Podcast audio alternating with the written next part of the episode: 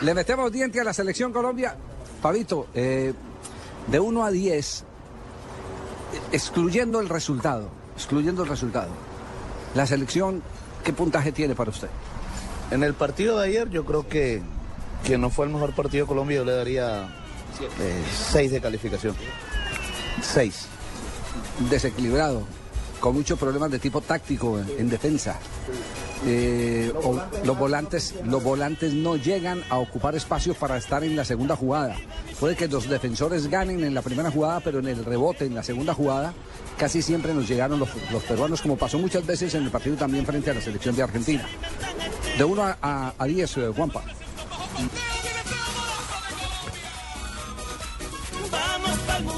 No, nos quedamos sin la, sin la calificación de Juanpa. Javi.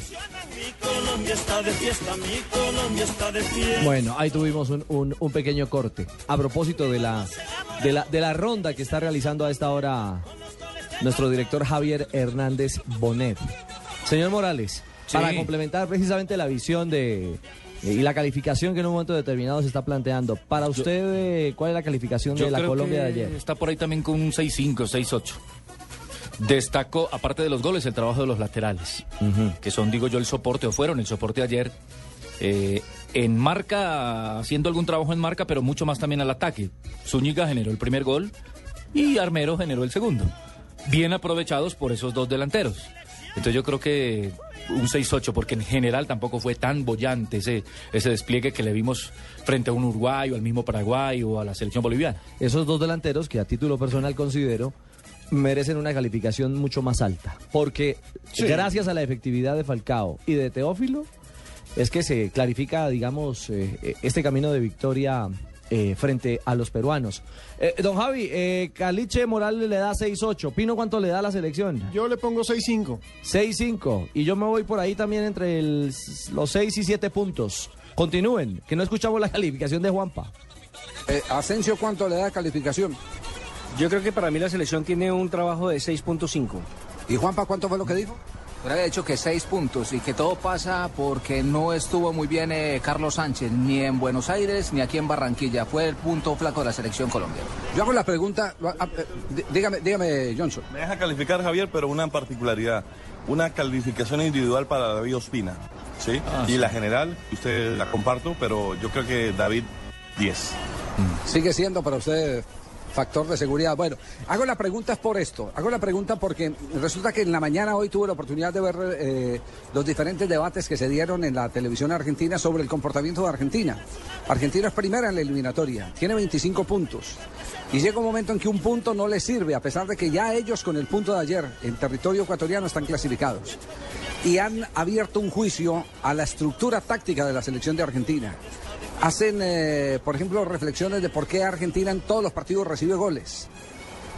Eh, hacen un juicio muy exigente sobre el estilo ultradefensivo teniendo jugadores para montar un modelo totalmente distinto. Entonces lo que estoy encontrando es que en esta eliminatoria no es necesario jugar bien.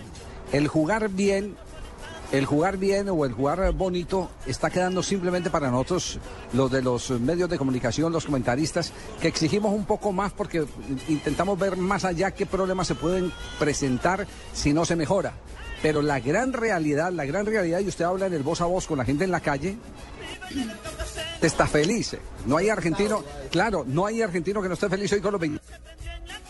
Con los 26 puntos. Sí, sí, Javier. Es cierto, con esos 26 puntos. Ya están casi listos. Cualquiera estaría muerto No, de la ya están adentro. Tiene el pasaporte ya Pero ellos no se listo. sienten adentro, ¿no? No, Todavía. ya están adentro. Con 26 puntos ya no lo saca el sexto. Entonces ya ellos están quieren adentro. 28 para estar seguros, que los 26 todavía se sienten casi ahí. ¿Y qué dicen los brasileños?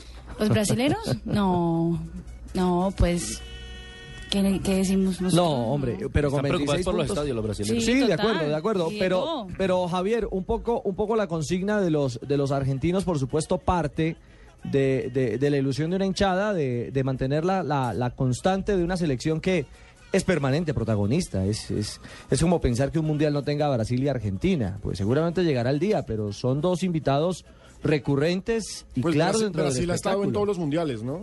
Y Argentina el último mundial en el que no estuvo. Uy, ¿cuál fue? El del 70. Ajá. México. Sí, ese fue el último mundial en el que no estuvo Argentina. Exactamente.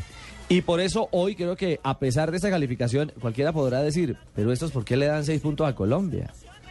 Sí, es en el colectivo. en Del el- partido frente a Perú. Claro, en el desempeño Claro. mismo. Otra en cosa el- es contra Argentina. En el Sí, trabajo de conjunto, No, total.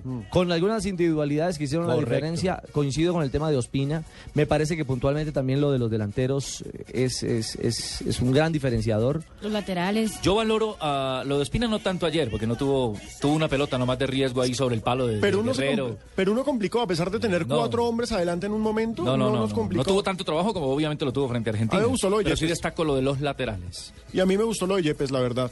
Me parece que el capitán tuvo un muy buen rendimiento, me parece que el capitán mostró liderazgo. Estuvo fino, sí. Estuvo fino frente a un par de fieras, porque es que Pizarro y Guerrero no son cualquiera parecido. Entonces, me, me gustó lo de Yepes, que a pesar de sus años, ahí sigue. Que usted pondrá el trabajo más, sobre todo cuando ese Sánchez y esos volantes que no se incrustan Claro. atrás, entonces le toca doble trabajo al defensor. No, el equipo muy bien, muy bien. Estamos muy contentos, teníamos a nuestras familias que siempre nos acompañan, hoy estaban aquí con nosotros. Estamos muy felices y quedamos a un paso y vamos a pelear por ese paso. Y se le vio en la cara a Yepes. Cuando termina el partido, él empuña eh, el brazo, empuña la mano con fortaleza sus dos Como el grito de batalla, manos, ¿no? De, de- de final de batalla. Y comparte con la gente en la tribuna ese acto, como el acto Sí, de, fue una imagen linda. de ya estamos camino al mundial y quiero fruta. Decía al final. Sí, claro. Y quiero fruta. Pero es que Ricardo, son tres eliminatorias fallidas para Yepes, porque Yepes estuvo en la del 2002, en la del 2006, en la del 2010. Ya, ya se le da. Casi no. Porque es que Farid, que es el otro veterano del grupo, al menos puede decir que ya tapó en un mundial, pero Yepes se iba a quedar sin esto. Ahora, clasificar, vaya a ver si va a jugar. Buen punto. Falta un año, ¿no? Sí, falta un año, pero por eso vuelve y juega. La posibilidad de que regrese, no va a seguir Pero con el hecho de Milan. usted tener esa... Eh, aparentemente la puerta de River está abierta, a ver si se concreta su llegada, en fin.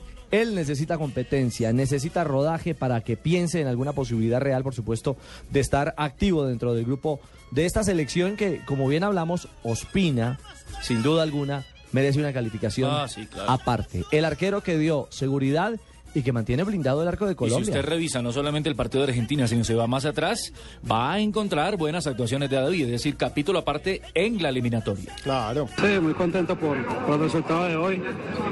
Creo que se enfrentó a una gran selección que vino a proponer, sabíamos que, que tenía muchas condiciones, pero Colombia mostró esas ganas, esa concentración para, para sacar un partido difícil adelante. Bueno, David, eh, un par de, de jugadas complicadas. eh, Perú eh, llegó un par de veces y le tocó otra vez a usted ser la última solución del equipo. Sí, sabíamos que, que adelante tenía jugadores importantísimos, que tenían mucha calidad, mucha técnica, que en cualquier momento podía tener situaciones de, gol, pero Colombia eh, mostró esa, esa jerarquía también, eh, estuvo, eh, tuvo paciencia para, para manejar el partido, sabíamos que, que en cualquier momento podíamos encontrar el espacio para, para concretar el gol y fue lo que se hizo. ¿La lluvia complicó el juego, el estado de la cancha o en realidad no, no, no mar- no marca mayor cosa? Siempre, yo creo que cuando la cancha está así se vuelve más rápida, más pesada para, para los dos equipos. Entonces hay que hacer un doble esfuerzo, pero, pero muy contento porque, porque la Colombia sigue dándolo todo entre el terreno de juego y se logra un gran resultado. Ahí están testimonios que ratifican eh, el sentir de los jugadores y la alegría que, que hoy se vislumbra no solamente por parte de los hinchas, sino también de cada uno de los protagonistas de nuestra selección. Javier, nos quedamos antes del corte en la, en la comunicación en el punto inicial del análisis de, de los hinchas de Argentina y que en el voz a voz están felices.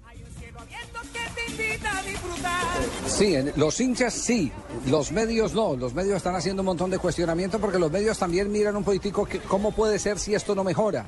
Porque hasta este momento se está cumpliendo una etapa de la Copa del Mundo. Recordemos que Colombia está jugando la Copa del Mundo. Lo que pasa es que está buscando la clasificación a las finales de la Copa del Mundo. En la historia de los mundiales, todos estos partidos van a quedar como si hubieran ido a los mundiales, porque así es el, ejercicio, el- el sistema de competencia. Es un campeonato del mundo que se está jugando, cuya fase final se juega en una sola sede, que es eh, Brasil 2014 en esta oportunidad.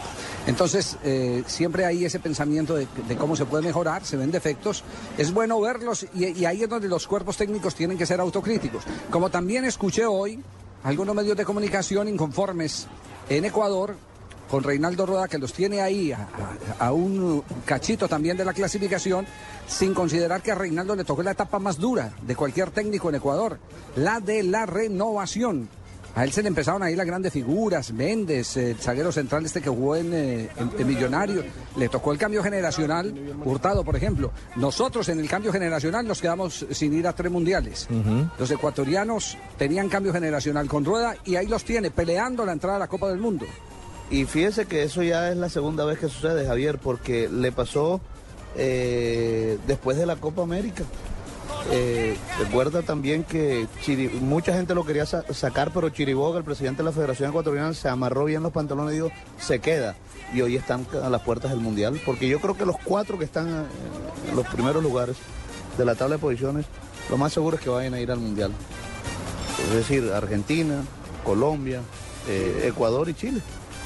Esos, esos son los que tienen la, la gran posibilidad, sin ninguna duda, y los otros a pelear eh, repechaje. Pero Claro. eso no quiere decir que, que, que- que tenga que aflojar, ¿no? Javier. No se puede aflojar.